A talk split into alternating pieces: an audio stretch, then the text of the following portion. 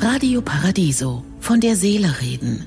Der Kommentar mit Professor Dr. Klaus Dieter Müller. Einmal getragen und keine oder keiner will's mehr haben. In ganz Deutschland geben gemeinnützige und kommerzielle Sammler von Altkleidern auf. Und das, obwohl die Menge von alten Klamotten seit Jahren zunimmt. Die Qualität aber nimmt stetig ab. 2018 wurden in Deutschland 1,3 Millionen Tonnen Altkleider über Container entsorgt, meldet der Spiegel. Die Deutschen kaufen im Jahr jede und jeder circa 60 Kleidungsstücke neu. Die meisten davon Billigware, tragen diese daher nur wenige Male und werfen sie dann in den Müll oder eben in die Altkleidercontainer. Der Kaufmann der Deutschen nimmt überhand. Es muss unablässig etwas Neues sein. Da das Geld für Qualität fehlt, wird jeder Schund gekauft und nur wenige Male angezogen. Früher wurde das meiste in ärmere Länder exportiert. Nach Osteuropa, Südamerika, Afrika oder Asien.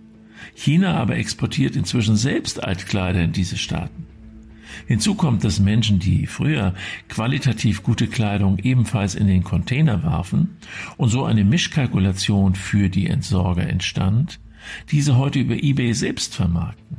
Darum zahlen die Verwertungsbetriebe heute kaum noch 20 Cent pro Kilogramm. Das ist einfach zu wenig. Da ist es für alle deutlich billiger, minderwertige Polyester-T-Shirts und Kleider in den Restmüll zu geben.